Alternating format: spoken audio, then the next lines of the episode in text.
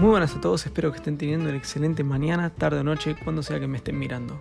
En el día de hoy voy a hablar del clima y el relieve de la provincia de Mendoza y, como por desgracia nunca conocí, voy a hablar de un lugar turístico que me gustaría conocer de la provincia.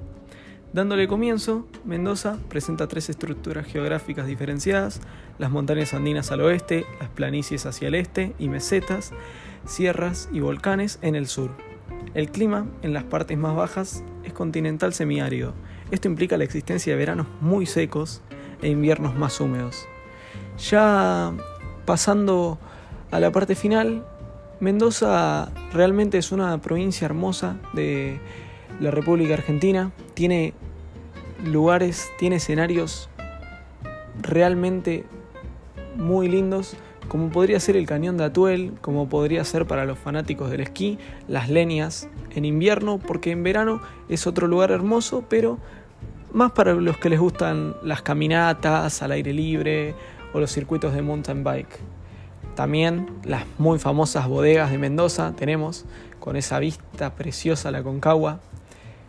Pueden estar los termas de Cachuetá, el puente del Inca, que aunque muchos pueden pensar que es un simple puente, realmente tiene una, un paisaje realmente muy lindo.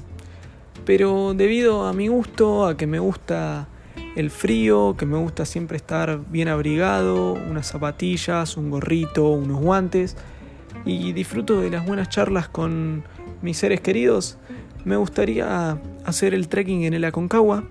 Básicamente es una caminata que está ubicada a 180 kilómetros de la ciudad. Acá dice que el pico es de 6.962 metros, convirtiéndolo en el más alto de América y una obsesión para miles de montañistas.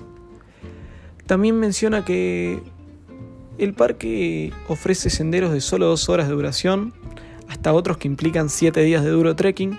Yo optaría más por el de dos horas, con un amigo, con mi familia o con lo que sea, con quien sea, ir, tomar un buen mate cocido, hasta sacarme un par de fotos.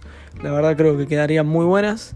Y bueno, eso fue todo por hoy. Espero que lo hayan disfrutado y les mando un abrazo muy grande.